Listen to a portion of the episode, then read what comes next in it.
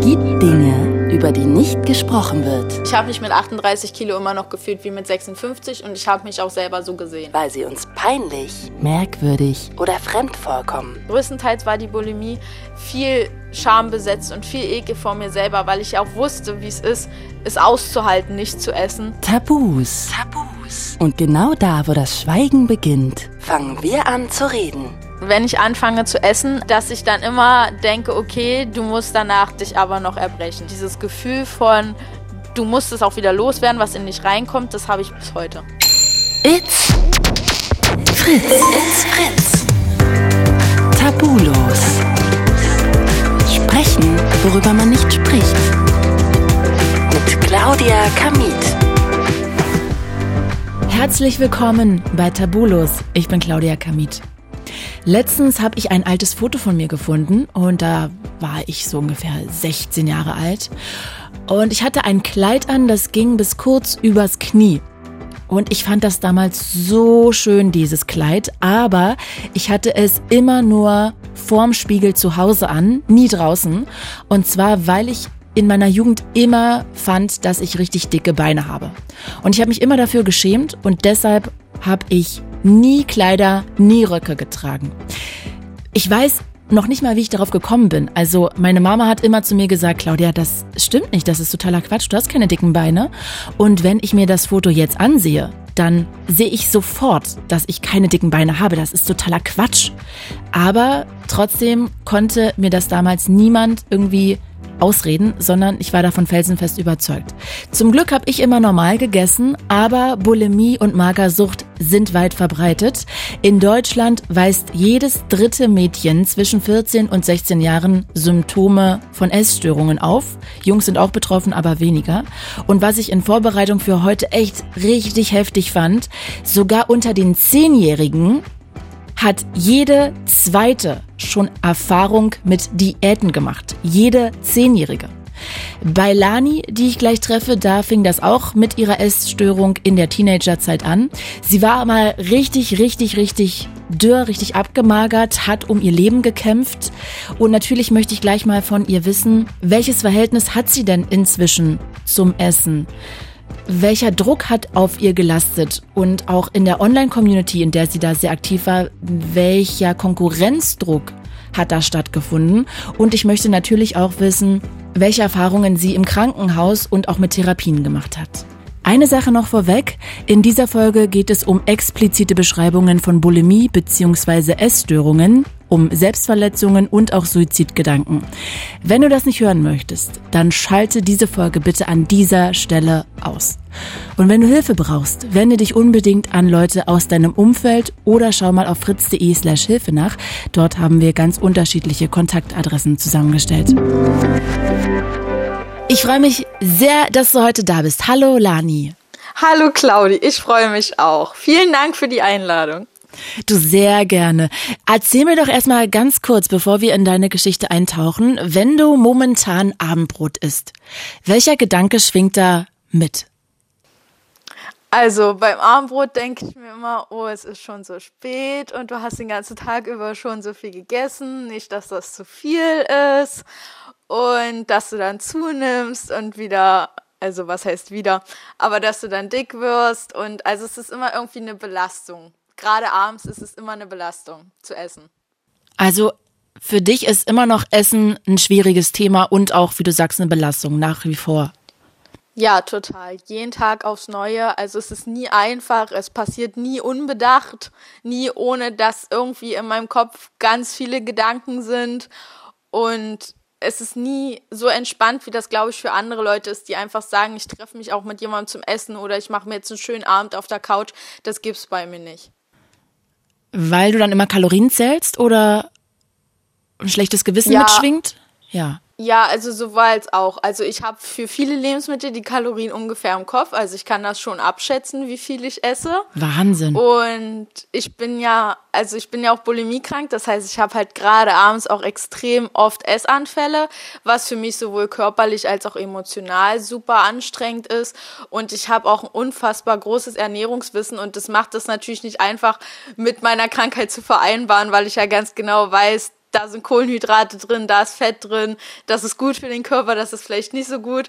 Ich habe da auch mittlerweile meine eigene essgestörte Philosophie und da ist es manchmal echt noch schwierig, gesund zu essen und vor allem gut für den Körper zu essen. Hm. Ja, ich habe mir gerade hier einen Kakao aufgemacht und trinke gerade nebenbei Kakao, das würdest du jetzt nicht tun.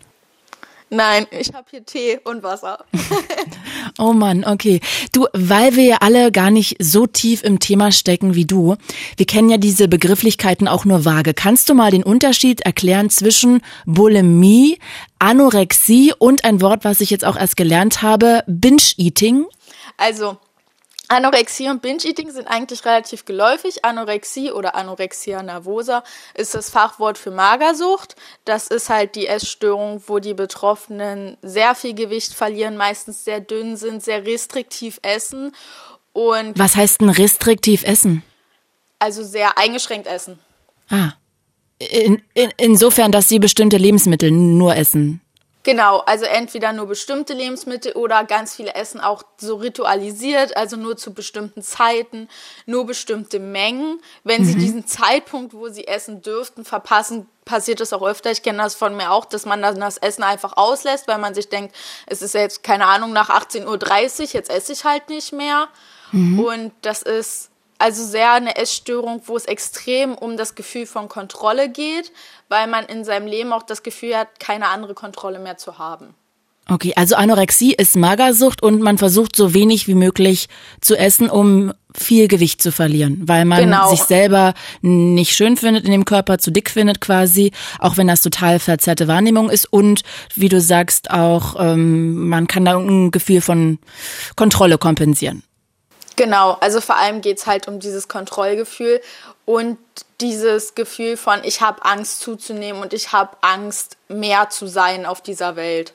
Also mhm. diese Gewichtsabnahme ist eigentlich gerade zu Anfang eher was, was so nebenher passiert, was so daraus resultiert.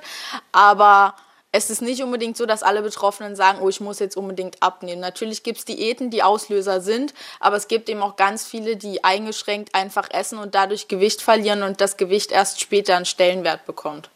Mm, okay, okay. Dann das nächste Wort. Bulimie. Das ist jetzt, wahrscheinlich denken jetzt alle, das ist immer, ähm, ja, diese in Anführungsstrichen Essstörung, Krankheit, wo man sich halt ganz viel Essen reinschaufelt und danach erbricht. Genau, das ist auch prinzipiell richtig.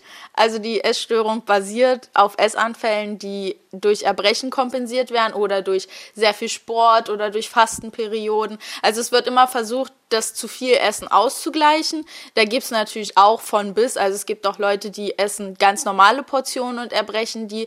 Es gibt Menschen so wie mich, die haben mehrfach am Tag Essanfälle und erbrechen die. Also das ist auch sehr unterschiedlich, aber die Essstörung basiert halt auf diesem Essen und in irgendeiner Form kompensieren und meistens ist es halt, dass die Leute erbrechen. Und was ist jetzt Binge-Eating? Binge-Eating ist, wenn die Leute Essanfälle haben und die nicht kompensieren. Also wirklich riesige Mengen an Kalorien auf einmal essen. 5000, 10.000 Kilokalorien auf einmal. Denen wird davon auch schlecht, aber sie können nicht aufhören, bis entweder alles leer ist oder sie in sich das Gefühl der Leere gefüllt haben für den Moment. Das geht mit sehr viel Scham auch einher, sehr viel Ekel auch vor sich selbst. Das ist eine Krankheit, wo die Betroffenen sehr drunter leiden Natürlich sind viele auch sehr übergewichtig, müssen dadurch auch durch die Gesellschaft viel Ablehnung erfahren, viel Vorurteile, sicherlich auch viel Stigmatisierung und trauen sich auch oft nicht, damit so rauszugehen und zu sagen, ja, pass auf, ich bin nicht einfach nur zu dick, weil ich mich nicht unter Kontrolle habe, sondern ich bin krank. Aber so richtig habe ich jetzt den Unterschied noch nicht gerafft zwischen Bulimie und Binge-Eating. Also bei beiden hat man Fressanfälle. Ja, aber die einen erbrechen halt und die anderen nicht. Ah, ah, okay, verstehe, verstehe. Die haben auch beide Fressanfälle, aber die einen nehmen dann sozusagen noch, stecken sich den Finger in den Hals, um das Essen wieder loszuwerden und die anderen nehmen halt immer mehr zu. Genau. Können aber nicht aufhören. Ah, okay. Danke erstmal schon mal dafür. Magst du dich mal selber beschreiben, deine Figur? Wie siehst du dich selber?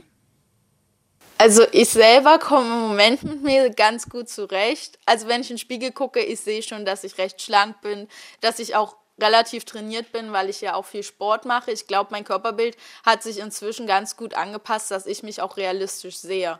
Aber ich hatte auch eine Zeit, da hatte ich das gleiche Gewicht wie jetzt, da habe ich mich als viel zu dick empfunden und da habe ich mich auch in meinem tiefsten Untergewicht immer noch zu dick gefühlt. Mhm. Aber immerhin schön, dass sich das jetzt schon mal irgendwie verändert hat und du da schon mehr ein realistischeres Bild hast. Aber lass uns doch mal wirklich jetzt in deine Geschichte einsteigen. Was würdest du denn sagen? Wie geht deine Bulimie-Geschichte los?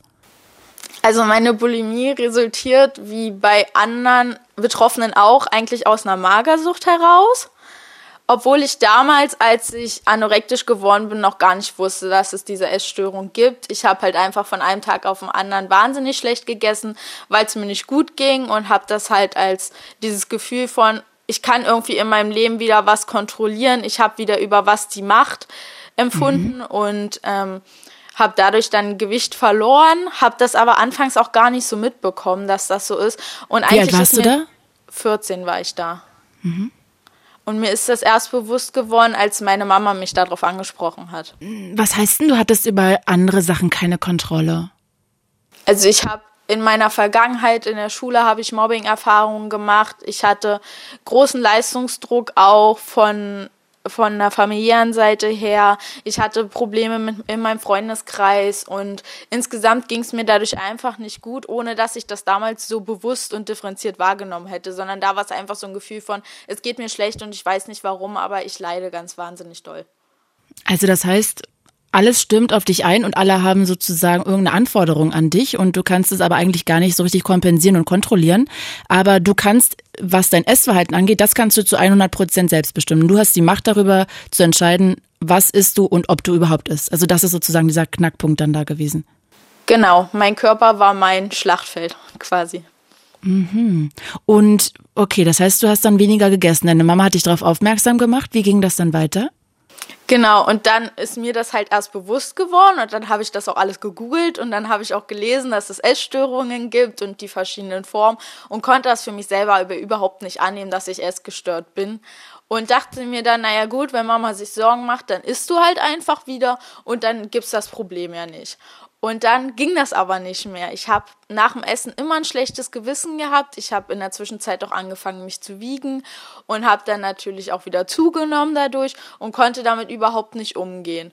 Und dann habe ich mich angefangen zu erbrechen, weil ich mir dachte, das ist ja dann der gute Kompromiss. Für die Mama esse ich, aber ich selber nehme halt nicht zu, also sind ja beide Parteien irgendwie zufrieden. Ja, aber auch was für ein verrückter Gedanke, ne? dass man denkt, das ja. ist ja ein super Kompromiss. Ja.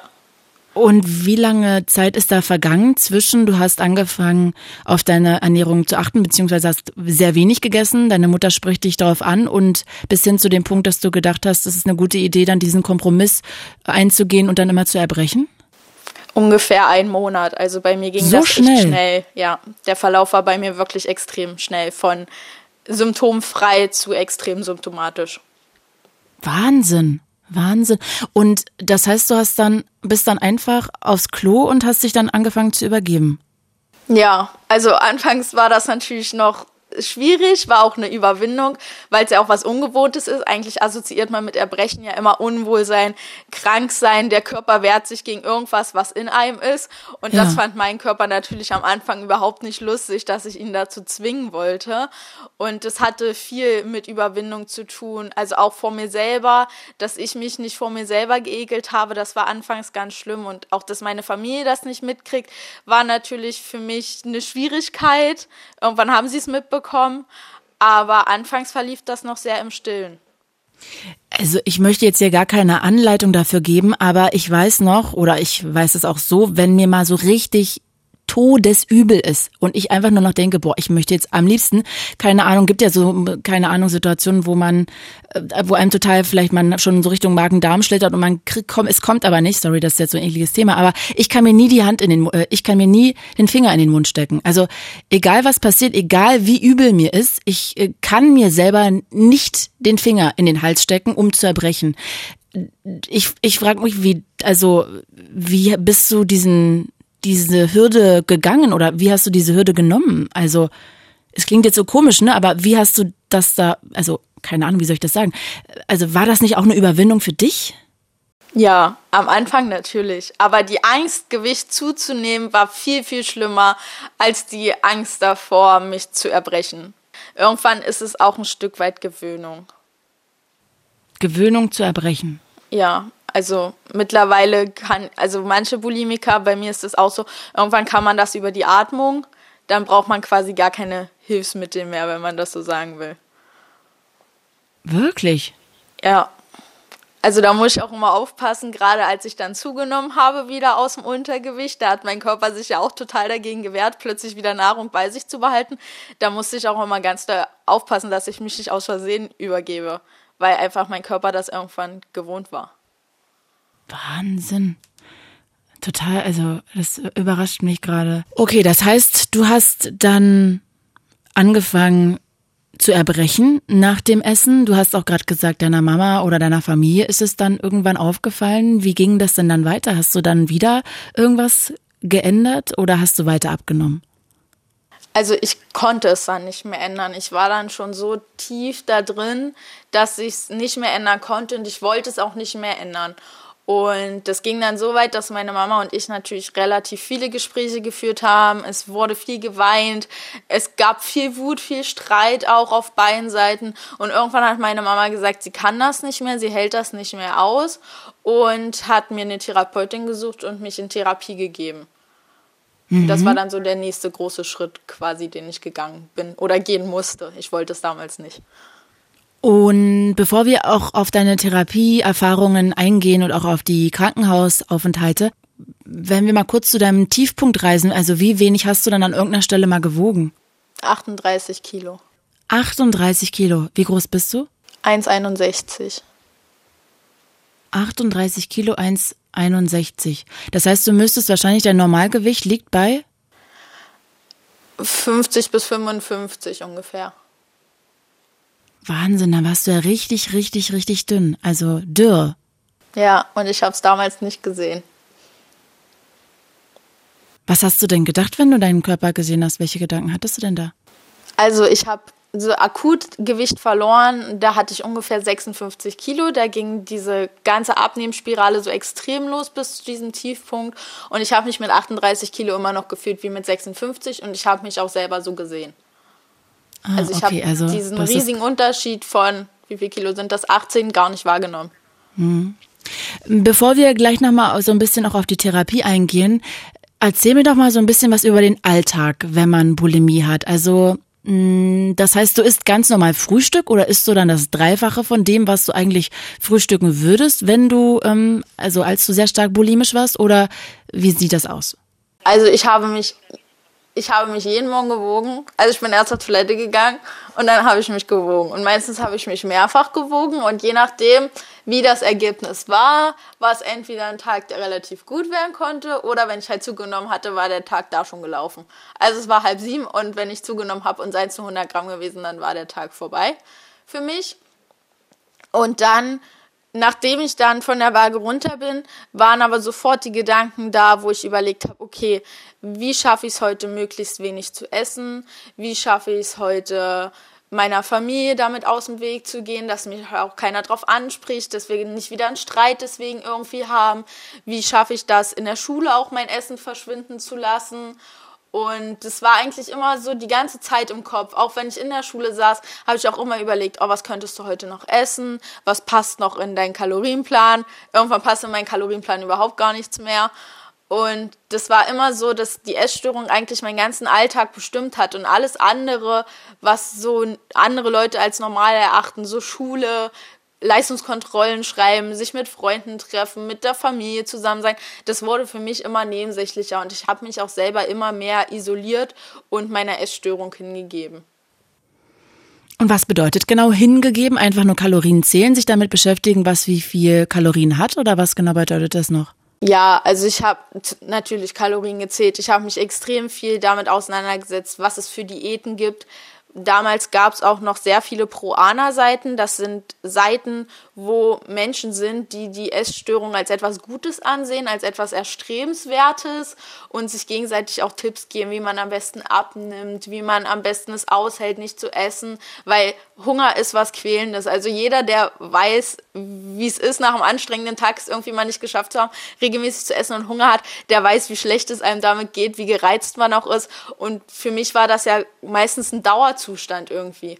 Und ich habe mich halt sehr viel belesen auf solchen Seiten, wie ich das aushalte und auch mir Bilder von Mädchen angeguckt, die wesentlich dünner sind als ich und meinem damaligen Ideal entsprachen.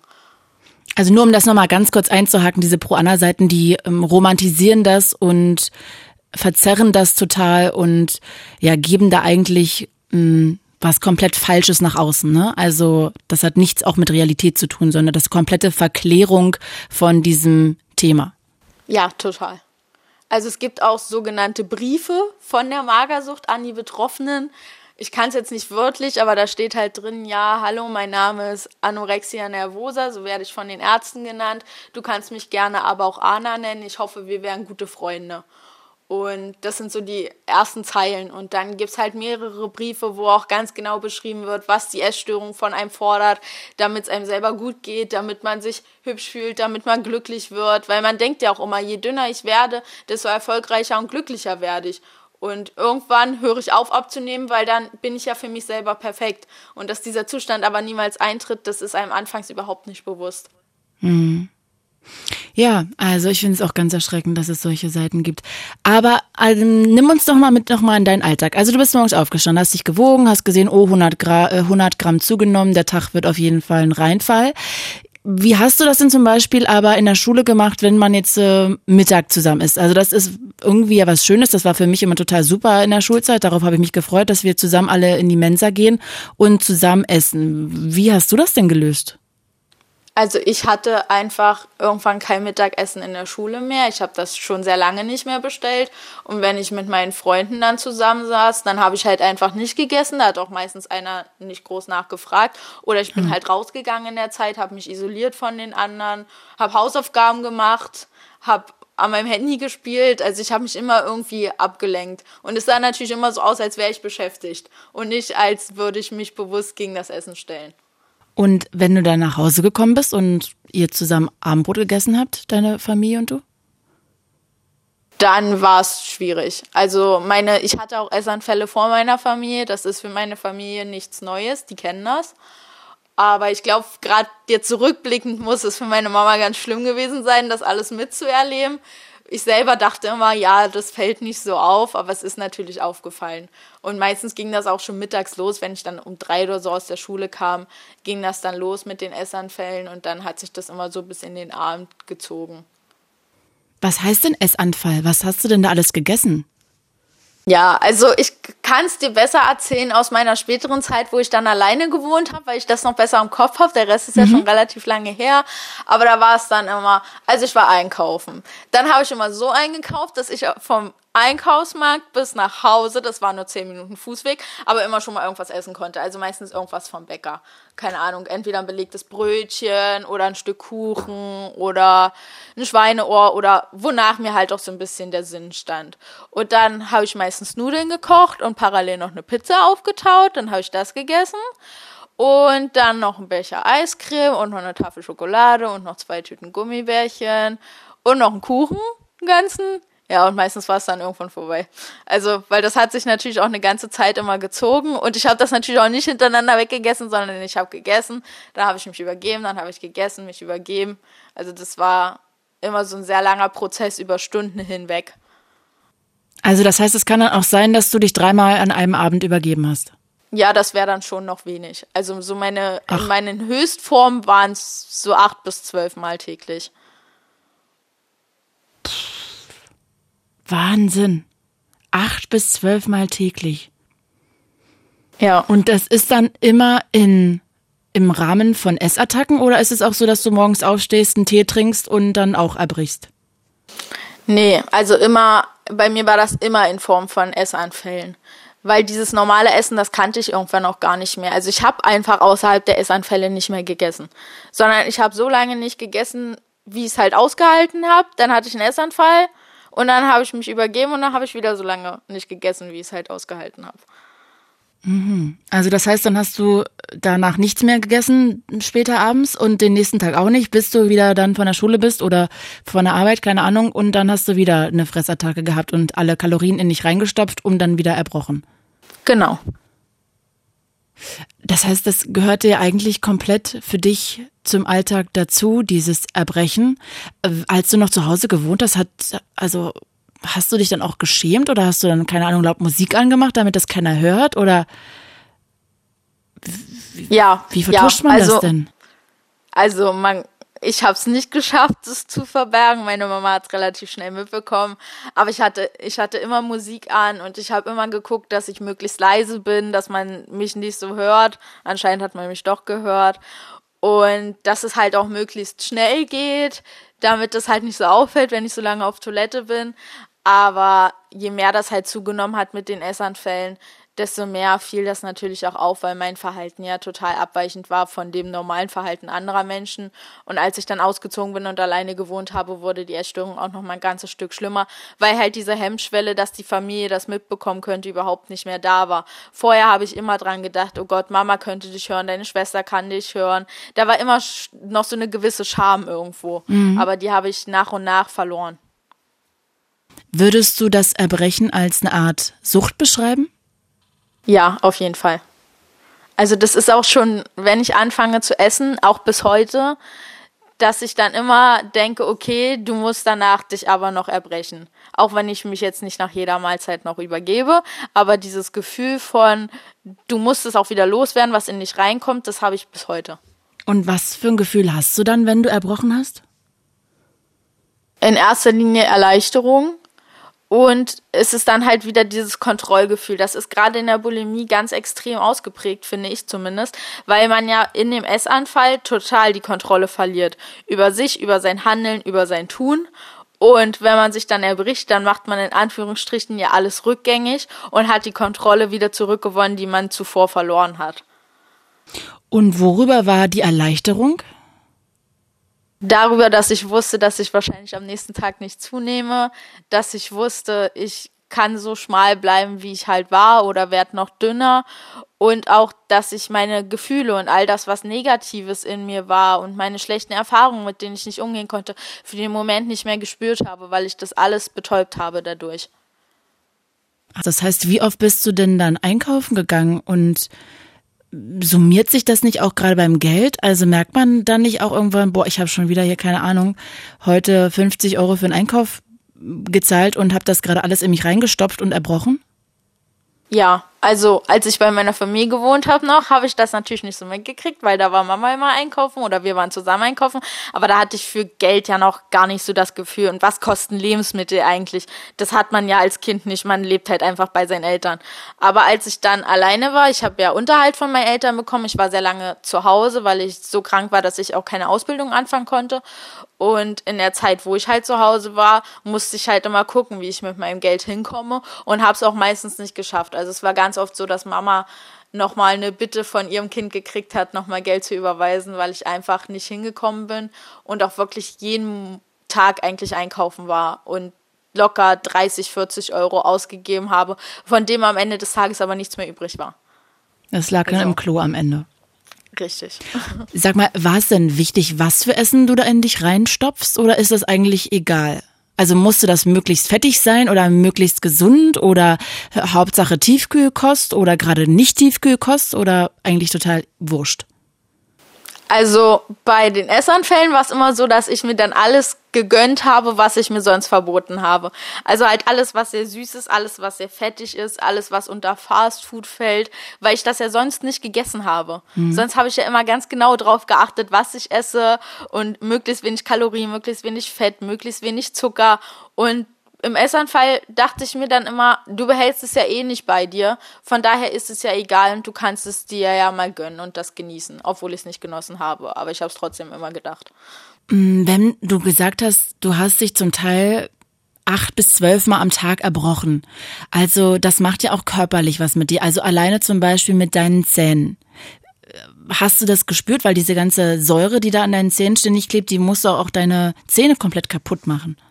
Ja, also bei mir ging das Gott sei Dank so, dass meine Zähne das ganz gut mitgemacht haben. Ich hatte aber irgendwann auch für mich so eine Mundpflege entwickelt, mit der das anscheinend funktioniert hat, dass ich das immer übergehen konnte, dass sie so sehr stark angegriffen wurden. Aber ich habe es im Magen ganz doll gemerkt. Also ich habe auch bis heute eine chronische Magenschleimhautentzündung, die wird auch nicht mehr weggehen. Ach, die ist mal besser, mal schlechter, aber die werde ich halt wahrscheinlich dauerhaft haben, weil einfach der Magen so vorgeschädigt ist inzwischen. Krass. Und hast du es noch an anderen Sachen noch gemerkt, außer Zähne und Magen? Also man liest ja immer sowas wie Haarausfall oder keine Ahnung, schlechte Haut. Genau, also als ich sehr dünn war, sind mir auch wirklich die Haare ganz dolle ausgefallen. Also ich konnte wirklich reinfassen und habe mir die strähnchenweise rausgezogen. Ich kämpfe bis heute damit, dass die wieder voller werden und mehr Volumen kriegen. Und ich habe es auch daran gemerkt, dass mir oft schwindelig war. Ich war oft sehr schwach. Ich konnte oft nur sehr langsam aufstehen, weil mir sonst schwarz vor Augen geworden wäre. Ich hatte sehr brüchige Fingernägel. Ich hatte immer trockene Haut, egal wie viel ich mich eingecremt habe. Und da habe ich das schon dolle gemerkt, aber damals noch nicht so bewusst wahrgenommen, dass das für mich irgendwie ein Indiz gewesen wäre, was zu ändern oder mir Hilfe zu suchen. Hm. Gibt es irgendwas noch aus deinem Alltag mit der Bulimie, über das wir nicht gesprochen haben, auf das man vielleicht auch gar nicht kommt, was du noch erzählen kannst? Was vielleicht auffällig ist, da weiß ich auch nicht, ob das anderen Betroffenen so geht, aber mir ging das immer so, wenn wir irgendwo auf Festivitäten waren, dann habe ich immer erstmal geguckt, wie sind so die Sanitäranlagen ausgestattet und dann dachte ich mir manchmal, oh, es gibt für Frauen nur zwei Toiletten und wir sind bestimmt 30 Frauen im Raum. Wie sollen wir das alle machen, wenn wir uns übergeben gehen? Und dann dachte ich mir immer, es hat eine Weile gedauert, du bist wahrscheinlich die Einzige, die so denkt, alle anderen interessiert das überhaupt nicht. Aber für mich war das so normal, mich nach dem Essen zu erbrechen, dass ich immer dachte, dass alle anderen das auch machen. Weil das war für mich wie Zähneputzen oder auf Toilette gehen. Das heißt, wenn du jetzt, keine Ahnung, mit äh, deiner Mutti, deiner Oma, deiner Schwester irgendwie nur im Restaurant warst, bist du als erstes erstmal gucken gegangen, wie das, äh, wie die Toilette aussieht, ob man da auch gut erbrechen kann. Ja, also ich bin jetzt nicht reingegangen, aber ich wusste zumindest immer, wo ich hin kann. Und ich hatte auch irgendwann in der Öffentlichkeit keine Scham mehr davor. Also ich habe mich auch in der Öffentlichkeit übergeben. In der Schule, im Kino, im Restaurant. Und was wäre jetzt gewesen, wenn eine Freundin, die mit dir im Kino ist, das vielleicht entdeckt hätte?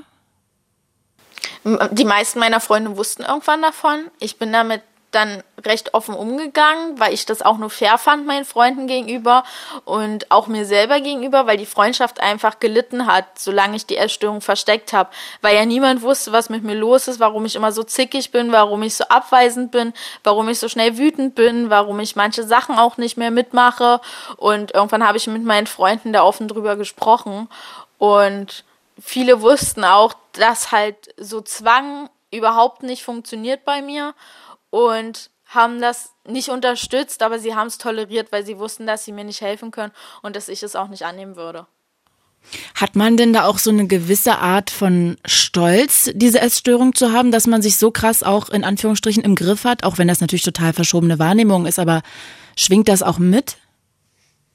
Also tatsächlich in der Magersucht finde ich mehr als in der Bulimie. In der Magersucht hatte ich immer auch wenn ich dann nochmal anorektische Phasen zwischendurch hatte, bei mir ist das immer sehr wechselhaft, bulimisch und anorektisch, da ist es schon so ein Gefühl von Stolz und von Macht, weil man sich denkt, oh, ich halte das aus, den ganzen Tag nicht zu essen oder sehr wenig zu essen. Ich schaff's, meinen Körper zu kontrollieren, ich schaff's, mich zu kontrollieren und alle anderen halt nicht. Alle anderen müssen essen um dieselbe Leistung zu erbringen, die ich erbringe. Und bei der Bulimie war das immer sehr schwankend. Ab und an hatte ich das schon, wo ich dachte, ich kann als Einzige alles essen, was ich will, ohne auf mich achten zu müssen, weil ich ja alles ausbreche und dadurch trotzdem dünner bin als alle anderen und aus meiner Sicht einen schöneren Körper hatte als alle anderen und dünner bin als alle anderen, da war das auch so. Aber größtenteils war die Bulimie viel schambesetzt und viel Ekel vor mir selber, weil ich auch wusste, wie es ist, es auszuhalten, nicht zu essen und immer wieder gegen meinen Körper quasi zu verlieren und mich in den Essanfällen auch zu verlieren, war für mich immer eine Niederlage gegen mich selber. Mhm. Mhm. Ich würde gerne jetzt noch ein bisschen über Therapie und auch Kliniken mit dir reden. Jetzt hast du ja vorhin schon gesagt, dass deine Mama irgendwann mit den Nerven komplett am Ende war und gesagt hat, ich halte das nicht mehr aus, ich kann das auch nicht mehr alles alleine tragen, du musst in Therapie. wie alt warst du da und wie ging es dir denn jetzt erstmal damit dann? Und wann hast du realisiert auch, die einstehen können, dass du eine Essstörung hast? Also als ich in Therapie gekommen bin, war ich 15. Das war ein halbes Jahr, nachdem ich das erste Mal Symptome hatte. Und ich fand das überhaupt nicht lustig, dass ich da jemand an mich ranlassen soll, der irgendwas über mich wissen will. Ich hatte ja auch Angst, dass man mir was wegnimmt. Ich habe mich zu der Zeit auch selbst verletzt. Da hatte ich Angst, man nimmt mir die Selbstverletzung weg, man nimmt mir die Essstörung weg, man nimmt mir alles weg, was irgendwie mir hilft, im Leben zurechtzukommen. Und habe meine Therapeutin auch sehr lange nicht an mich rangelassen. Also es hat bestimmt so anderthalb, zwei Jahre gedauert, bis überhaupt Therapie wirklich richtig möglich war, weil dann das Vertrauen erst da war und ich mich auch dann erst geöffnet habe mit den Themen, die relevant gewesen sind. Vorher war das immer so eine Vertrauensaufbaubeziehung und sie hat sehr viel gearbeitet, damit ich mich halt nach und nach öffne. Ich selber habe das ja nicht so wahrgenommen, aber nach anderthalb, zwei Jahren war dann der Knackpunkt da, wo ich dann das erste Mal bewusst auch was von mir erzählt habe. Und wann hast du dir eingestanden, diese Essstörung auch wirklich zu haben? Das erst viel später. Also das ist bestimmt erst nach drei, vier Jahren passiert. Ich kann dir keinen genauen Zeitpunkt mehr sagen, aber ich habe mich ganz lange dagegen gewehrt, krank zu sein. Ich hatte überhaupt keine Krankheitseinsicht, weil ich es ja immer für mich selber irgendwie als was Gutes empfunden habe. Und ich wusste, wenn ich sage, ich bin krank, dann will irgendwie einer das behandeln, weil Krankheiten behandelt man halt und irgendwann ist das weg. Und ich konnte mir überhaupt nicht vorstellen, wie es ist, ohne Essstörung zu leben. Und deswegen war da überhaupt gar keine Krankheitseinsicht die ersten Jahre. Und ich habe total gegen jegliche Versuche, mir eine Krankheitseinsicht zu Gemüt zu führen, mich gewehrt. Mhm. mhm. Das Wort Essstörung, das klingt ja eigentlich danach, dass man ein falsches Essverhalten hat und wenn man das dann irgendwie korrigiert und wieder besser oder mehr isst, dann ist alles wieder super. Aber wieso ist das nicht so einfach? Weil das Essen das letzte Symptom ist. Also das ist natürlich das, was auffällt. Die Leute sehen, jemand isst sehr viel, jemand isst sehr wenig, jemand übergibt sich oder macht extrem viel Sport. Das sehen die Leute. Aber was dahinter steht, viel Selbstzweifel, mangelndes Selbstwertgefühl, das Gefühl, nie gut genug zu sein, immer unter Druck zu stehen, nicht zu wissen, wohin mit sich selbst, nicht zu wissen, wer man selber ist, das wird ja nicht gesehen, sondern das wird alles über die Essstörung sichtbar gemacht. Mhm. Aber da sieht man halt nur das Essen. Und deshalb wäre es ganz einfach mit Essen oder nicht mehr erbrechen oder abnehmen, wenn man jetzt zu viel Gewicht hat, nicht getan, weil die Probleme, die dahinter stehen, ja nicht gelöst werden und das Essen nur die Kompensation ist. Mal davon ab, dass ich zum Beispiel nicht hätte einfach so wieder essen können und die anderen Betroffenen auch nicht, weil man wahnsinnige Angst vor jedem Lebensmittel hat, was es irgendwie gibt. Und was macht man dann in der Therapie? Also klar, wahrscheinlich Ursachenforschung und man überlegt dann oder guckt dann, warum hast du irgendwie diese Essstörung entwickelt? Warum war das dein Weg irgendwie, um da auszubrechen? Aber jetzt muss man dich ja auch irgendwie wieder ans Essen ranführen. Also ist das da auch passiert oder ist das gar nicht möglich gewesen? Und wie hast du das dann irgendwie wieder hinbekommen? Also in der ambulanten Therapie war das nicht möglich. Da habe ich eine tiefenpsychologisch fundierte Therapie gemacht. Das heißt, es ging wirklich um die Ursachen und weniger um das Symptom wenn ich nicht wirklich drüber gesprochen habe, okay, ich habe in der Woche, weiß ich nicht, anderthalb Kilo abgenommen oder zwei und mir geht's so und so, dann hat meine Therapeutin das eigentlich auch nicht groß thematisiert, außer es fiel jetzt extrem auf, wenn wir uns ein paar Wochen nicht gesehen hatten, durch Urlaub oder so, dass ich sehr viel Gewicht verloren habe, dann hat sie es mal angesprochen und wir hatten halt auch eine Absprache von der Gewichtsgrenze, ab wann sie mich halt in eine Klinik überweisen würde, weil es ambulant einfach nicht mehr zu verantworten wäre. Aber die Essstörung an sich habe ich erst behandeln lassen in diesem Jahr in einer Spezialklinik dafür. Ah, okay. Also das heißt, du hast dann diese tiefen psychologische Therapie gemacht. Da ging es viel genau. um deine Kindheit. Und ähm, wann war dann für dich klar, das reicht nicht mehr? Also gab es dann Auslöser? Ja, das war nach dem Abi, weil ich keine Perspektive danach hatte. Also für mich ging mein Leben irgendwie nur bis Ende 12. Klasse. Mhm. Und danach fehlte mir jegliche Perspektive, irgendwie weiterzumachen. Also natürlich habe ich immer gesagt, ich würde gern studieren und ich würde gern Ärztin werden oder Psychologin oder Krankenschwester. Also ich hatte schon Ideen dazu, aber das war für mich immer so weit weg, dass ich das nicht als realistisch betrachtet habe für mich selber, sondern das waren immer so Träume, die für mich nicht greifbar waren, mhm. sondern eine absolute Illusion. Und deshalb gab es das für mich nicht, dass es nach dem Abi irgendwie weiterging. Ah, okay. Das heißt, du hattest zu dem Zeit immer noch deine Fressanfälle, du hast dich übergeben, du hast dann aber dieses Abi gemacht und ja, in welcher Situation warst du dann und wie kamst du dann Richtung Klinik?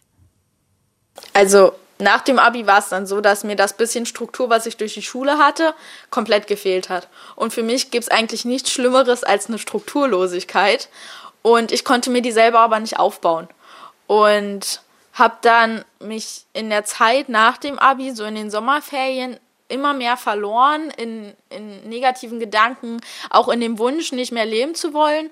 Und meine Familie war dann im Urlaub eine Woche und ich war nicht mit, weil ich davor krank geworden bin und war dann eine Woche alleine zu Hause in dieser viel zu großen Wohnung für mein viel zu kleines Dasein und hatte dann so akute Suizidgedanken, dass ich dann mitten in der Nacht entschieden habe, ich versuche es jetzt noch einmal mit dem Leben und gehe jetzt endlich in eine Klinik.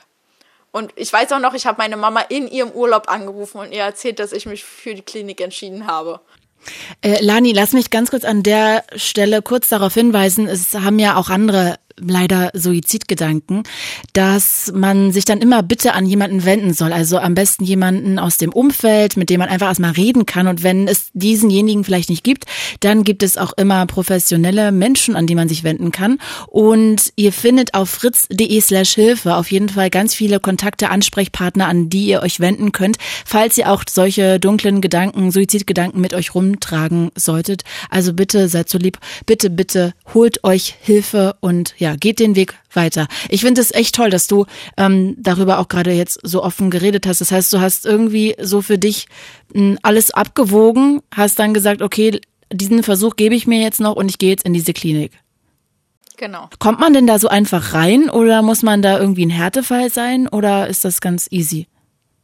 Also Kliniken sind immer voll, wenn man da anruft. Also mit, ich gehe mal in die Klinik von wegen, ich rufe da an und kann morgen ankommen das gibt's nicht. Also mhm. außer man geht jetzt über die Psychiatrie auf die geschlossene Station, über eine Notaufnahme, das ist was anderes, das ist ein Thema für sich. Aber jetzt wirklich sich ganz normal in eine Klinik einweisen zu lassen, das braucht seine Zeit. Ich habe damals die Empfehlung von meiner Therapeutin gekriegt für eine psychosomatische Fachklinik ähm, und bin dann, habe mich dann da vorgestellt quasi am Telefon, hatte dann einen Termin zum Vorgespräch, ungefähr vier Wochen später. Und dann hat das nochmal sechs Wochen gedauert, bis ich aufgenommen wurde. Also zwischen, ich habe mich entschieden, in die Klinik zu gehen und ich stand tatsächlich in der Klinik, sind zehn Wochen ungefähr vergangen. Und sag mal, was war denn jetzt da anders als in einer Therapie, in einer ambulanten? Ich hatte einfach diese 24 Stunden Betreuung. Also nicht nur so in einmal die Woche oder alle zwei Wochen, einmal 50 Minuten, wo man drüber spricht und der Rest muss halt irgendwie alleine funktionieren und da muss man selber auch viel arbeiten, sondern da hatte ich wirklich ja den ganzen Tag irgendwie eine Krankenschwester da, wenn es mir nicht gut ging. Es war immer ein Arzt auf dem Gelände, wenn irgendwie was Akutes war. Meine Therapeuten waren jeden Tag da. Das war auch so, wenn es mir besonders schlecht ging, dann habe ich morgens bei den Schwestern Bescheid gesagt, habe gesagt, ich bräuchte unbedingt noch mal ein therapeutisches Gespräch. Dann wurde das auch ermöglicht, dass sich die Therapeuten dann Zeit genommen haben. Und das gibt's in der Ambulanz nicht so. Also da kann man nicht sagen, mir geht's akut schlecht und ich komme jetzt einfach mal vorbei, weil die Termine halt auch super eng vergeben sind und ein ambulanter Therapeut diese Verantwortung gar nicht übernehmen kann. Und wie hast du das dann da mit dem Essen gemacht? Also ich habe frühs gar nicht gegessen. Ich weiß nicht, ob ich jemals da gefrühstückt habe. Ja, am Wochenende, klar. Aber ansonsten unter der Woche habe ich gar nicht gefrühstückt, weil danach ja mal Therapie war. Da hatte ich also keine Zeit, mich zwischendurch zu erbrechen. Und, und das war dann auch okay, dass du kein Frühstück isst? Ja, also es war anfangs war es eine große Diskussion, weil die Station hat nicht so oft Essgestörte und wenn dann halt hatten die immer eher so anorektische Patienten. Und da fiel das natürlich am Anfang total auf, dass ich nicht gegessen habe. Dann gab es auch ganz viele Gespräche dazu. Und da wurde ich zwischendurch auch mal entlassen, weil meine Werte so schlecht waren und meine Nieren versagt haben oder angefangen haben zu versagen. Aber an sich war das irgendwann so, dass das Team halt einfach Bescheid wusste und auch wusste, es bringt nicht, nichts, mich irgendwie zwingen zu wollen, weil wir halt nur diskutiert haben, ohne dass die Diskussion irgendwo hingeführt hätte. Außer, dass ich mich verweigert habe. Aber jetzt ist ja der Sinn eigentlich nicht, in eine Klinik zu gehen, um da weiter zu erbrechen. Hast du das dann da irgendwie dann auch noch über einen längeren Zeitpunkt anders gelernt oder? In der Klinik nicht. Das war auch so, ich kam mit einem total komplexen Störungsbild da an. Also ich hatte eine große Identitätsstörung. Ich wusste überhaupt gar nicht, wer ich bin, was ich will in dieser Welt. Habe mich selbst verletzt und war essgestört.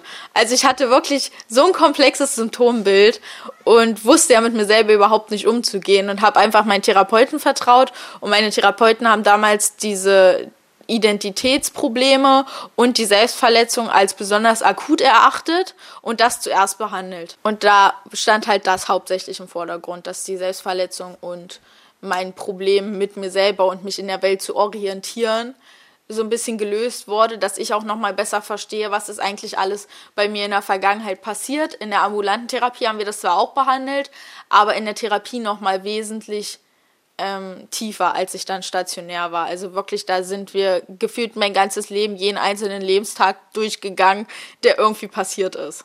Und ich hatte ja, wie gesagt, auch diese ganz akuten Bauchschmerzen, wo immer keiner wusste, wo es herkam. Die wurden mhm. da auch mit behandelt. Okay, also jetzt warst du dann acht Monate insgesamt in dieser Klinik. Danach hast du aber nach wie vor diese Essstörung gehabt. Das heißt, du hast nach wie vor immer wenig gegessen oder eigentlich direkt, wenn du gegessen hast, erbrochen, oder? Genau. Genau. Das heißt, das ist ja jetzt, also für mich jedenfalls sieht das nach gar keinem Fortschritt aus. Es gab, was die Essstörung angeht, keinen Fortschritt. Die wurde danach eher noch mal schlimmer, weil ich nach der Klinik ausgezogen bin. Aber ah. was so diese Identitätsfindung anging und dieses, wer bin ich eigentlich? Wer ist Lani? Wer ist dieses 18-jährige Mädchen, das sich in dieser Welt orientieren muss? Warum verletze ich mich immer selbst? Wieso funktionieren meine Beziehungen nicht? Und was ist passiert, dass es mir so schlecht geht? Das habe ich alles in der Klinik für mich gelernt. Und das ah, okay. habe ich immer als sehr großen Fortschritt gewertet, auch wenn mhm. die Essstörung als Symptom noch da war. Okay, das verstehe ich, kann ich gut nachvollziehen. Und das heißt, dann bist du irgendwie ausgezogen, hast dann für dich alleine gewohnt, hast auch ja vorhin schon angedeutet, dass es ja dann alles noch ein bisschen hm, schlimmer wurde, gerade was deine Essstörung angeht. Und wie ging es dann da weiter? Hast du dann nebenbei noch Therapie gemacht und wie kam es dann, dass du wieder in die Klinik bist? Genau, also ich habe weiter Therapie gemacht. Ich war auch äh, durchweg bis dieses Jahr immer bei der gleichen ambulanten Therapeutin. Also die hat mich wirklich fast sechs Jahre, glaube ich, durchbehandelt. Immer wenn ich halt hier war, wenn ich in der Klinik war, natürlich nicht. Und bei der war ich dann auch weiterhin. Aber ich hatte nach der Klinik, nach dem Klinikaufenthalt, den sechs Monaten, ganz tolle Probleme, hier wieder anzukommen. Und habe dann nochmal ganz akut Gewicht verloren. Und habe mich dann in der gleichen Klinik nochmal vorgestellt und bin dann zur Krisenintervention dann nochmal hin. War dann da nochmal vier Wochen und weil in der Klinik dann die Sorge bestand, dass das immer so weitergeht, ich werde entlassen, ich kann nicht alleine mit mir umgehen, komme wieder zurück, das wollte man frühzeitig unterbinden, bin ich danach dann direkt in eine Tagesklinik gegangen.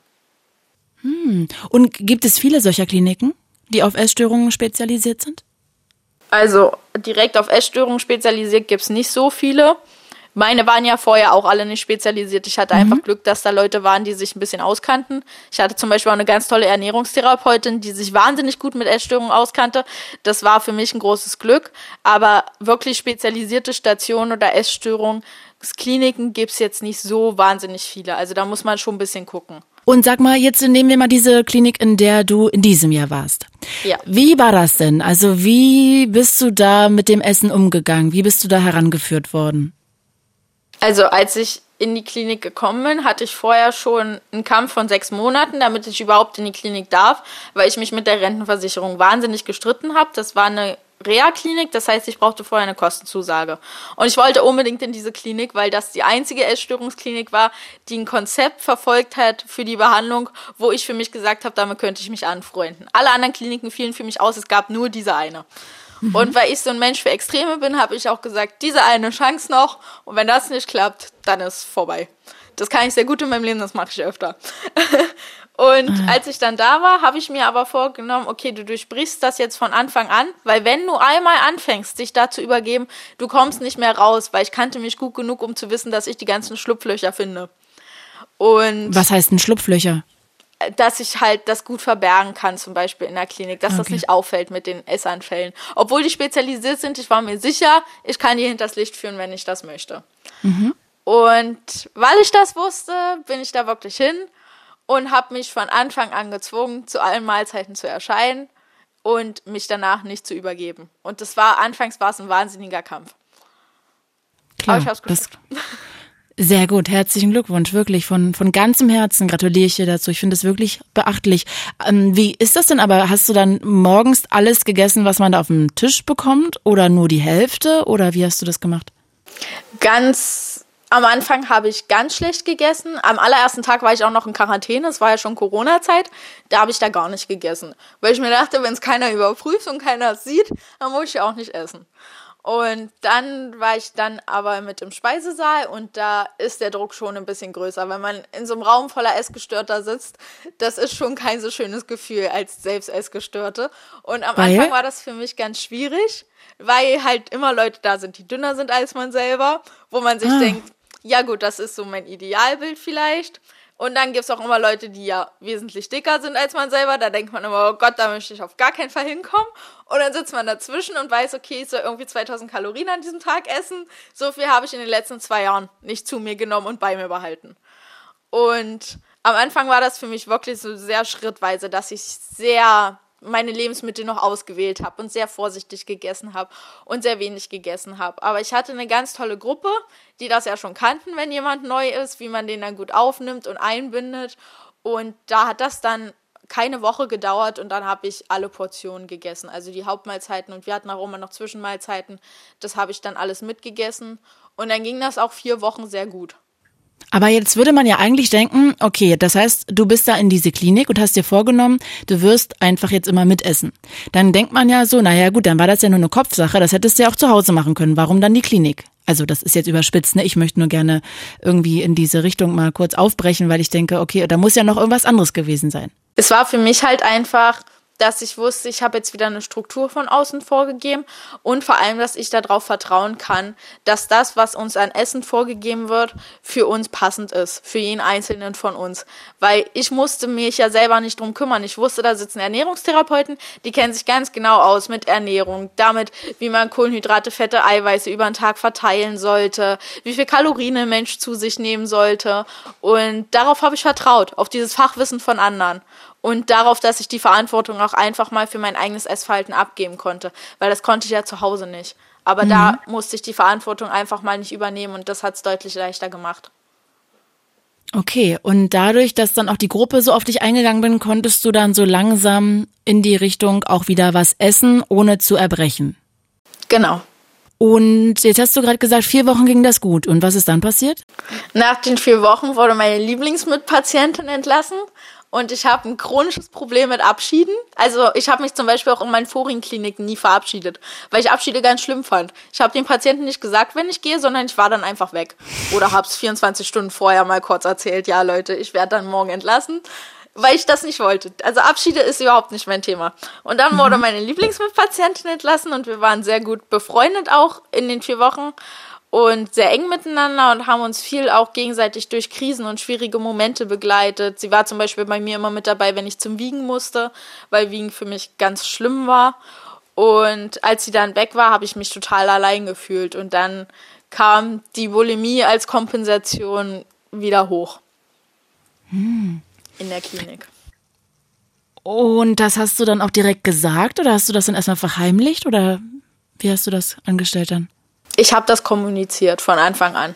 Also nachdem ich meinen ersten Essanfall quasi hatte und mich erbrochen habe und dann die nächste Therapie hatte, ich glaube, es war eine Gruppentherapie damals, habe ich das auch gesagt, dass das Symptom quasi wieder da ist.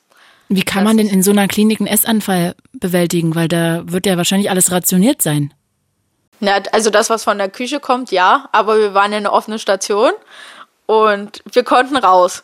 Und man darf sich mit, also in so Kliniken, Essstörungskliniken, man darf sich mit Essen auf dem Zimmer nicht erwischen lassen, was nicht genehmigt ist. Es gibt Absprachen mit Ernährungstherapeuten, was man an Essen bei sich auf dem Zimmer haben darf. Und alles, mhm. was da drüber geht, da gibt's halt wirklich richtig Verwarnungen für. Und wenn man zu viel hat, dann kann man auch rausgeschmissen werden. Aber ich wusste ja, das war auch so ein Schlupfloch, es ist Corona-Zeit, es werden keine Zimmerkontrollen gemacht. Ist ja auch wie so ein Junkie, ne? Also du verhältst dich ja da wie so ein Junkie, irgendwelche kleinen Löcher irgendwie erahnen und andere täuschen und sozusagen Augenwischerei, so ist schon ein bisschen in die Richtung, ne? Und sag mal, jetzt hast du erzählt, du hast es gemacht und dann gleich in der Gruppentherapie gebeichtet. Und jetzt hast, klang das aber so, als ob du das dann noch ein paar Mal weitergemacht hast. Ja, also es war natürlich nicht, dass danach immer einer neben mir stand, wenn ich gegessen habe oder mich ständig auf meinem Zimmer kontrolliert hat, sondern das war halt ein Konzept, was sehr eigenverantwortlich ausgerichtet ist. Es gibt für uns Patienten, gab es die Möglichkeit, uns immer mitzuteilen. Wir wurden immer aufgefangen, wenn es Probleme wegen irgendwas gab, aber wir waren halt für unser Handeln auch selber verantwortlich. Und das wurde da halt auch ganz klar weiterhin kommuniziert. Also das ist nicht so eine Klinik, wo man dann extrem überprüft wird, sondern man mhm. kann Gespräche dazu führen, aber man muss selber sich jedes Mal neu entscheiden, mache ich das oder mache ich das nicht. Klar, alles andere bringt ja auch nichts, ne? Also die können ja auch dann nicht mit dir irgendwie nach Hause gehen und bei dir einziehen, du musst das schon selber wollen. Genau. Und ja, erzähl doch mal, wie war denn dann der Zeitraum zwischen, du hast das erste Mal wieder eine Esssucht gehabt und es wurde wieder besser? Also das war schwierig. In der Klinikzeit wurde es nicht mehr besser. Ich war dann noch drei Wochen in der Klinik. Da, aber es war auch nicht so akut, wie es vorher zu Hause war. Also es lagen Welten dazwischen. Ist, also wir reden so von maximal ein Essanfall am Tag im Gegensatz zu acht bis zwölf Mal erbrechen am Tag. Das war für mich trotzdem ein Riesenfortschritt, auch wenn es natürlich nicht das Absolute war. Mhm. Und als ich dann nach Hause kam, da hatte ich dann dieses ganze Wissen im Kopf, wie portioniert man richtig, wie baut man sich eine Essensstruktur auf, worauf muss ich achten. Das hatte ich alles im Kopf, das war das theoretische Wissen, aber die praktische Umsetzung war wahnsinnig schwer. Und ich übe mich ja auch bis heute daran. Also ich bin jetzt, ich wurde im Juli entlassen und ich übe mich bis heute. Also das war nicht, dass ich nach Hause gekommen bin und mir dachte, ja super, ist ganz einfach, sondern ich musste ja alles umstellen. Also mein ganzes Verhalten und Rituale, was ich hier zu Hause hatte, die musste ich ja erstmal überwinden. Ich musste selber für mich einkaufen gehen in den passenden Mengen, gucken, was ist besser für mich, jeden Tag kleine Portionen einzukaufen oder ein großer Einkauf für die ganze Woche. Ich musste gucken, wie organisiere ich mich mit dem Essen am besten, weil ich war ja auch noch zu Hause zu der Zeit. Was mache ich ich in den Zwischenzeiten zwischen den einzelnen Essetappen quasi? Wie halte ich das aus, wenn ich gegessen habe, obwohl ich alleine bin und mich niemand mehr überprüft? Das war immer eine Frage, die ich mir jeden Tag neu stellen musste und auf die ich jeden Tag neu eine Antwort finden musste. Und ich habe es natürlich auch nicht jeden Tag geschafft, dass ich eine Antwort gefunden habe und gesagt habe, ich schaffe es, sondern ich hatte durchaus auch meine Rückschritte hier zu Hause wieder. Und trotzdem ist es insgesamt wesentlich besser als vor der Klinikzeit. Ja, es ist ja auch irgendwie klar, ne? Also ich meine, du bist ja da in so einer geschützten Blase drin in dieser Klinik und es dreht sich alles nur ums Essen, du hast deine Struktur und kannst immer wieder zu einer Therapie gehen, hast einen Ansprechpartner und dann bist du plötzlich zu Hause alleine, neben dir der Supermarkt und du kannst wieder richtig loslegen. Äh, wie bist du denn damit am besten umgegangen? Also wie hast du denn dagegen gearbeitet, dass du eben da auch in diesen Alltag reinfindest? Ich habe anfangs mich sehr noch an der Klinik orientiert also sowohl von den Tageszeiten als auch vom Essensrhythmus. Und es gibt in den Kliniken gibt's auch immer so feste Rituale, was es wann gibt. Also Freitag gab's zum Beispiel immer Fisch und eine Laugenstange. Sonntags gab's immer ein süßes Brötchen zum Frühstück. Samstags gab's immer Suppe zum Mittag. Und das sind ja so Rituale, die sich so über so eine Klinikzeit auch so ein bisschen in einem festigen. Und das habe ich halt ganz lange für mich übernommen dass ich mhm. mich halt ähnlich ernährt habe wie in der Klinik und mich zum Beispiel auch nicht getraut habe, abzuweichen. Also in der Klinik gab es immer zwei Brötchen zum Frühstück und ich habe auch hier zu Hause anfangs immer zwei Brötchen gegessen, weil ich wusste, darauf kann ich mich verlassen. Also irgendwie mal Müsli oder Porridge oder keine Ahnung, was man noch so essen kann, das habe ich immer gerne gegessen, aber ich habe es mich anfangs nicht getraut, sondern ich bin so diesen ganz sicheren Weg gegangen und habe quasi das aus der Klinik komplett übernommen für mich. Mhm. Jetzt sind, glaube ich, vier gute Monate um, nachdem du da jetzt nicht mehr bist. Und wie sieht's jetzt aus? Hast du noch Essanfälle? Erbrichst du noch? Ja. Also ja. das kann man auch wie nicht schade. Hören, das ist so, aber halt definitiv nicht mehr so regelmäßig. Und es ist mittlerweile auch so, dass ich, wenn ich merke, dass ich unter Druck stehe oder in so einem in so einem Druckgefühl irgendwie drin bin, dass ich es auch immer öfter schaffe, das vorher zu reflektieren und mich zu fragen, was brauche ich eigentlich in dem Moment? Weil es ist ja nicht das Essen und Erbrechen, was ich brauche, sondern es ist entweder, meistens ist es bei mir Schlaf, weil ich übermüdet bin, oder ich brauche mal jemanden zum Reden, weil ich irgendwie ein Problem habe, was mich belastet, wo ich nicht drüber spreche, oder ich brauche meine Familie oder meine Freunde Und da übe ich mich momentan sehr drin, das vorher immer zu reflektieren. Auch wenn ich es nicht immer schaffe, das dann umzusetzen, aber ich gehe halt diese Schritte, dass ich vorher immer schon jetzt weiß, warum ich diese Essanfälle habe und das nicht mehr so automatisiert passiert. Und wie oft hast du das jetzt so pro Woche noch? Unterschiedlich. Also es gibt Wochen, da ist es gar nicht. Also da ist wirklich, da ist alles ganz schick. Ich esse dreimal am Tag, ich gehe mit Freunden essen. Das ist dann fast kein Problem mehr, wenn man das so sehen will. Und dann gibt es aber auch Wochen, wo ich das noch fast täglich habe. Es kommt sehr darauf an, wie es mir selber emotional geht, wie stabil ich psychisch bin, was für Themen auch in der Therapie gerade sind. Ich mache nebenbei noch ambulante Therapie und wie es halt auch auf Arbeit läuft.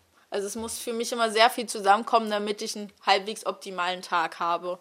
Und das ist manchmal noch ein bisschen schwierig für mich, wenn es nicht so optimal läuft, das halt anders auszugleichen als übers Essen und Erbrechen, weil das ja bisher immer die bewährte Strategie war und die mhm. sich ja auch lange irgendwie als funktionell herauskristallisiert hat.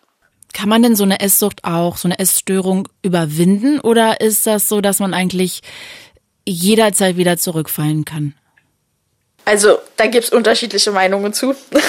es gibt Leute, die sagen wirklich, okay, ich habe es komplett geschafft, mein, mein Essverhalten ist nicht mehr eingeschränkt, ich habe diese Gedanken auch nicht mehr nach dem Essen und mir geht's gut und ich fühle mich gesund. Das gibt's durchaus. Ähm, bei mir wird das, denke ich, so sein, einfach auch von dem Verlauf her, den ich hatte und auch wie ich mich selber kenne, dass für mich Essen immer ein Thema sein wird. Also, dass ich immer mehr aufs Essen gucken werde als andere, immer vielleicht auch anders esse als andere Menschen essen, weil ich auch sehr darauf achte, dass es halt gesund ist, dass es ausgewogen ist. Ich habe in meinem Kopf so nicht Regeln, aber so Richtlinien, was für mich halt ein gesundes Essen ausmacht. Und ich glaube, das werde ich nie ganz loslassen können. Deswegen sage ich, für mich ist es halt wichtig, dass ich einfach so ein geregeltes Essen hinbekomme, dass ich ausreichend esse und dass die Essanfälle möglichst minimal sind und wenn sie auftreten, einmalig werden und nicht mehr dazu führen, dass ich halt so zurückfalle komplett in die Essstörung und es über Wochen geht. Und glaubst das du, dass das du das schaffen kannst? Ja. Also ich denke, es wird noch Zeit brauchen gerade weil ja jetzt bei mir auch gerade die Umstellung ist, dass ich die Ausbildung jetzt angefangen habe, parallel eine neue Therapie angefangen habe, mit ganz vielen neuen Leuten jeden Tag zusammen bin und viel Stress auch auf Arbeit habe. Da, ähm, das wird noch so ein bisschen brauchen, bis ich da mich so reingefunden habe, denke ich. Aber ich gehe davon aus, dass ich das schaffen werde. Nicht mehr in diesem Jahr, wahrscheinlich auch nicht im nächsten Jahr, aber das ist für mich völlig in Ordnung, weil ich ja sehe, dass der Fortschritt trotzdem immer da ist. Auch wenn es langsam vorangeht und auch wenn es mal stagniert, aber der Fortschritt ist da und das ist das, worauf ich Wert lege und was für mich wichtig ist. Mhm. Und solange gebe ich halt auch nicht auf.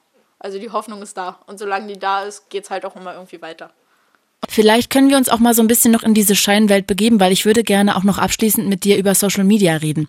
Und zwar würde ich gern von dir wissen, ob du glaubst, dass Social Media, wo wir ja eigentlich ständig gespiegelt bekommen, dass alle anderen schlanker sind als wir, schöner, schönere Haut haben, ähm, tollere Urlaube, ähm, mehr Geld, tollere Klamotten, ähm, keine Ahnung, also auch eine wundervollere Wohnung als wir haben, eine größere Wohnung, einen schöneren Freund, ein cooleres Kind, irgendwie sowas äh, Hast du das Gefühl, das hat auch was mit dir gemacht und auch Einfluss auf deine Essstörung? Ja, also ich bin mir bis heute sicher, hätte ich kein Social Media gehabt, insbesondere Instagram und Tumblr, wäre ich vermutlich nicht ganz so krank geworden. Im Sinne von nicht so krass symptomatisch, dass ich so extreme Ausprägungen in meinen Krankheiten gehabt hätte weil ich extrem durch Social Media getriggert wurde. Auf der einen Seite durch diese ganzen perfekten Menschen, ich wusste in meinem Hinterkopf immer irgendwie, das kann so nicht sein und das sind gestellte Fotos und die sind alle bearbeitet. Und trotzdem habe ich meinen Feed aufgemacht und dachte mir, oh krass, die ist viel schöner als ich, die hat einen viel trainierteren Körper als ich, die hat ein viel schöneres Leben, weil die ständig reisen kann und weil die ihr Geld verdient mit dem, was sie glücklich macht. Und ich hatte immer diese Idealvorstellung, die die Leute da projiziert haben, habe ich für mich total übernommen. Obwohl ich ja im Hinterkopf hatte, dass es so nicht sein kann, aber ich habe das für mich nicht in den Kontext gekriegt. Und dadurch habe ich mich selber immer irgendwie minderwertiger gefühlt und mein Selbstwertgefühl ist sehr gesunken, wenn ich das gesehen habe. Trotzdem konnte ich nicht aufhören, mir das anzugucken, weil das ja irgendwie mein Ideal war. Und dadurch ist eine große Diskrepanz entstanden zwischen den Frauen, die ich da gesehen habe und mir selber und diesem Gefühl, ich werde niemals so und ich bin das auch nicht wert und es wäre besser, wenn ich nicht mehr da bin. Und auf der anderen Seite gab es dann immer die Menschen, die schon über ihre Essstörung geschrieben haben und da gab es dann zum einen die, die da rausgekommen sind aus der Essstörung. Mit denen wollte ich aber damals noch gar nicht so viel zu tun haben, weil ich ja meine Essstörung gar nicht loslassen wollte. Die habe ich schon mal so ein bisschen links liegen gelassen. Und dann gab es die, die halt über ihren Weg in der Essstörung geschrieben haben, die dann wirklich Bilder von sich gepostet haben, Vergleichsbilder, wie viel sie innerhalb einer Woche abgenommen haben, die geschrieben haben, wie sie es schaffen, nicht zu essen, was sie essen, wann sie essen, wie viel sie essen. Und die habe ich mir immer so ein bisschen so als Vorbild auch genommen und als Inspiration, um meine eigene eigenes essgestörtes Verhalten anzupassen.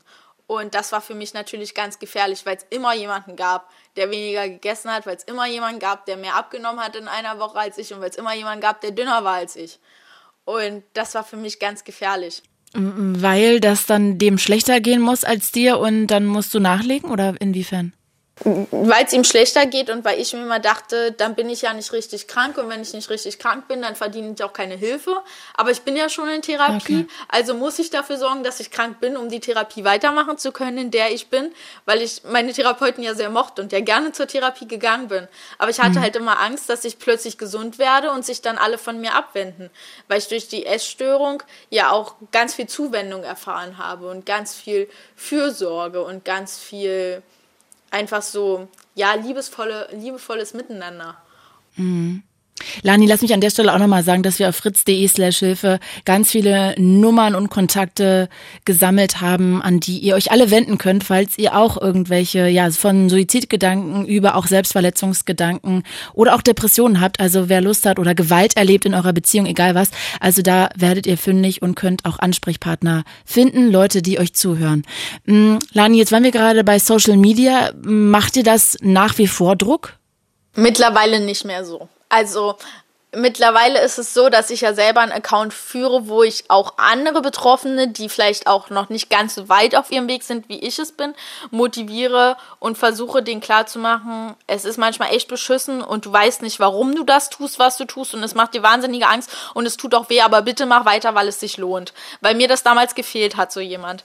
Aber ich merke natürlich schon, dass ich mit vielen Leuten in Kontakt stehe, dass ich ab und an hilfesuchende Nachrichten kriege, die ich einfach nicht abfangen kann, oder dass ich auch bei anderen Leuten, denen ich folge, die auf ihrem Weg sind, die haben natürlich auch genauso Rückfälle, wie ich das habe.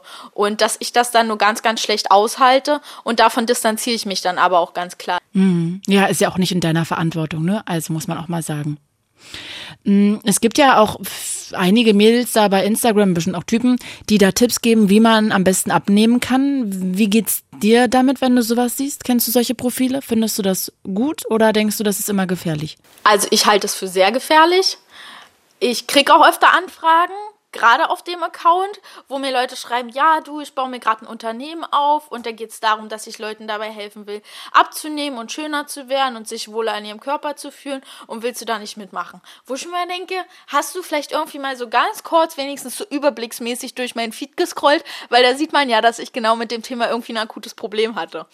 Und mhm. das sind immer so Sachen, die ich entweder lösche oder ganz klar zurückweise.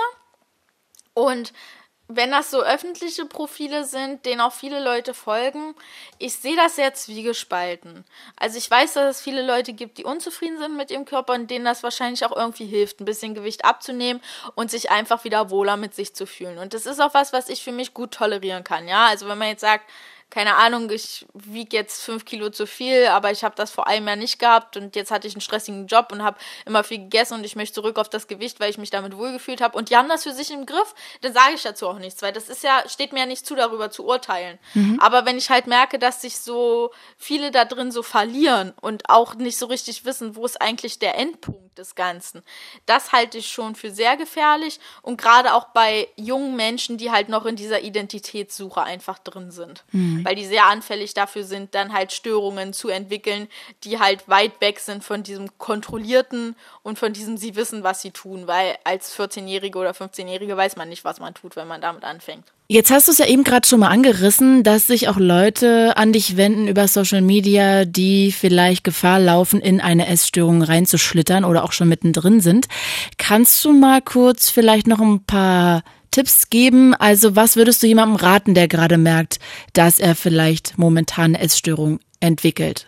Ich weiß gar nicht, ob man das so direkt merkt. Also ich habe es ja zum Beispiel nicht gemerkt. Aber wenn man jetzt merkt, dass andere Leute einen darauf ansprechen, dass man sich irgendwie anders verhält. Ich weiß, man neigt dazu, das abzulehnen und wütend zu werden und mit den Leuten nicht mehr reden zu wollen. Aber ich kann sehr empfehlen, jetzt im Nachhinein sich das so ein bisschen anzunehmen. Gerade wenn es Leute sind, die einem sehr nahestehen, wenn es jetzt Freunde sind oder Familie. Weil die haben einen Grund, warum sie einen darauf hinweisen, dass man sich irgendwie verändert verhält. Und dass man sich dann auch wirklich traut hinzugucken und sich zu fragen, warum ist das so? Auch wenn es ganz viel Angst macht, weil man ganz dolle Angst vor dem hat, was am Ende bei rauskommt, warum es so ist, weil man ja wahrscheinlich schon ahnt, okay, irgendwie stimmt in meinem Leben gerade was nicht, womit ich nicht zurechtkomme und sich das einzugestehen, macht viel Angst und kann auch sehr wehtun. Aber da kann ich wirklich nur empfehlen, sich da selber zu trauen, sich zu sich hinzuwenden, darüber auch offen zu sprechen und sich lieber zu früh zu früh gibt es nicht. Aber früher als später Hilfe zu suchen. Weil ich das von mir selber kenne, dass man halt immer denkt, man ist nicht krank genug, man nimmt jemandem den Therapieplatz weg, man verdient die Hilfe nicht. Und ich würde heute gerne auf die Erfahrung, die ich jetzt in den letzten Jahren machen musste, verzichten, wenn ich einfach ein bisschen mutiger gewesen wäre und mich von Anfang an getraut hätte, mich auch in der Therapie zu öffnen, dann würde es mir nicht so schlecht gehen und dann hätte ich auch nicht so viel durchmachen müssen.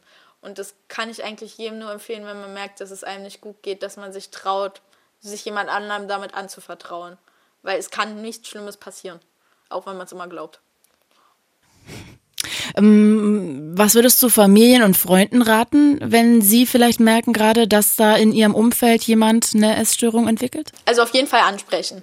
Aber jetzt nicht so vorwurfsvoll so, du hast ja abgenommen, was soll denn das? Oder ich habe gesehen, du isst im Moment ganz viel und hast zugenommen, hast du irgendwie ein Problem? Sondern so ein bisschen einfühlsam. Mir ist aufgefallen, dass du weniger isst oder dass du mehr isst, dass du irgendwie traurig wirkst, dass du dich abwendest. Was ist denn los? Also, dass man so ein bisschen so auf so eine sanftere Ebene geht und das nicht so vorwurfsvoll, sondern wirklich so ein bisschen empathisch. Und sich auch immer wieder dabei fragt, wenn es mir so gehen würde, was würde ich mir denn selber wünschen? Damit kann man sich eigentlich ganz oft die Frage schon beantworten, wie man mit jemandem umgehen soll, wenn man sich fragt, was man für sich selber möchte. Ja, Empathie, da hakt es ja bei vielen leider, muss man auch mal sagen. Ähm, sag mal, Lani, gibt es jetzt noch irgendwelche Fragen, die du über Social Media immer wieder gestellt bekommst, die wir an der Stelle vielleicht noch beantworten können? Also Sachen, die Leute immer wieder von dir wissen wollen, die wir jetzt noch nicht angesprochen haben? Ich glaube, die meistgestellte Frage, die ich kriege, ist, wie ich es geschafft habe zuzunehmen. Und da geht es nicht darum, dass die Leute wissen wollen, wie ich es geschafft habe, Gewicht aufzubauen, sondern wie ich es halt ausgehalten habe. Und da antworte ich den Menschen, ich antworte ihnen, glaube ich, immer dasselbe, wahrscheinlich auch mit denselben Worten. Ich sage immer, sie müssen sich einen Grund suchen, für den sich das lohnt, weil für sich selber macht man es meistens nicht, sich selber ist man das nicht wert. Ich war es mir zumindest nicht wert, aber meine Ausbildung war mir das wert. Und als ich dann diese Perspektive hatte und mich wirklich auch damit beschäftigt habe, dass dieser so ferne Traum Realität werden könnte, habe ich daraus eine Kraft entwickelt, die ich bis heute nicht ganz verstehe, aber sie war da. Und sie hat mir dabei geholfen, durch diese Ängste vor der Zunahme und durch diese Probleme, die ich auch mit meinem Körperbild hatte, die ich mit mir selber hatte, hindurchzugehen. Und das sage ich halt auch wirklich immer allen anderen. Sucht euch einen Grund, warum es sich lohnt zu kämpfen. Bei mir war es wirklich die Ausbildung und es war meine kleine Schwester. Und ich glaube, es hat jeder irgendwie in seinem Leben etwas, was er wirklich liebt und wo er Angst hat, das zu verlieren noch mehr Angst, als eine Essstörung aufzugeben oder ein selbstverletzendes Verhalten. Und das ist das, woran man sich festhalten sollte, weil einem das immer wieder Kraft und Mut gibt, auch in dem Moment, wo man denkt, man hat es nicht. Und was ich auch immer sage, ist, dass man einfach durchhalten muss, auch wenn das leichter klingt, als es ist. Aber ich wusste auch ganz oft nicht, was ich tue. Also ich habe einfach gemacht, ohne genau zu wissen, wo mich der Weg hinführt. Und manchmal muss man einfach so ein bisschen mutig sein und darauf vertrauen, dass man schon irgendwo am Ende rauskommt. Das hast du sehr schön gesagt. Ich finde, das sind zauberhafte Abschlussworte. Isst du heute gleich noch was oder ist jetzt ja schon ein bisschen später oder hast du das schon alles heute abgehakt? Ist zu spät zum Essen? Ich habe heute schon Abendbrot gegessen, aber ich habe jetzt wieder Appetit, also werde ich gleich nochmal essen. Mm. Ich war heute auch einkaufen, also mein Kühlschrank ist voll. Sehr gut. Ich hoffe, dass du das dann auch genießen kannst. Ja, mit Sicherheit. War ja ein sehr schönes Gespräch. Ich danke dir sehr, Lani, dass du dir Zeit genommen hast, dass wir da so ausführlich und ehrlich drüber sprechen konnten. Tausend Dank an dieser Stelle und ich drücke wirklich die Daumen, dass du irgendwann dich nicht mehr erbrechen musst. Tausend Dank. Dankeschön. Ich danke dir.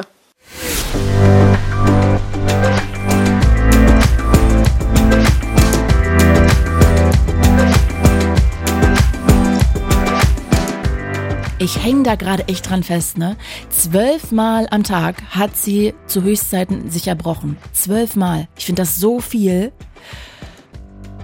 An der Stelle natürlich auch nochmal, falls ihr auch mit einer Essstörung oder Suizidgedanken kämpft, dann bitte wendet euch an Freunde, an Familie oder wir haben auch eine fritz.de slash Hilfeseite und da findet ihr auch nochmal ganz viele Telefonnummern mit Kontakten, an die ihr euch immer wenden könnt. Wenn ihr uns eure Geschichte rund um euer Tabuthema auch erzählen wollt, dann sehr gerne schickt uns eine Mail oder auch Themenvorschläge könnt ihr sehr gerne schicken, immer an podcast.fritz.de. Und ich würde mich natürlich sehr freuen, wenn ihr mich hier supportet mit dem Podcast. Also wenn er euch gefällt, dann schickt ihn doch mal weiter an Freunde und Familie, dass die sich den auch vielleicht mal anhören. Ich bin Claudia Kamit und das war Tabulos. Tabulos. Sprechen, worüber man nicht spricht. Mit Claudia Kamit. Redaktion Viktoria Schloder, Daniel Hirsch und Kim Neubauer. Sounddesign Kevin Kastens.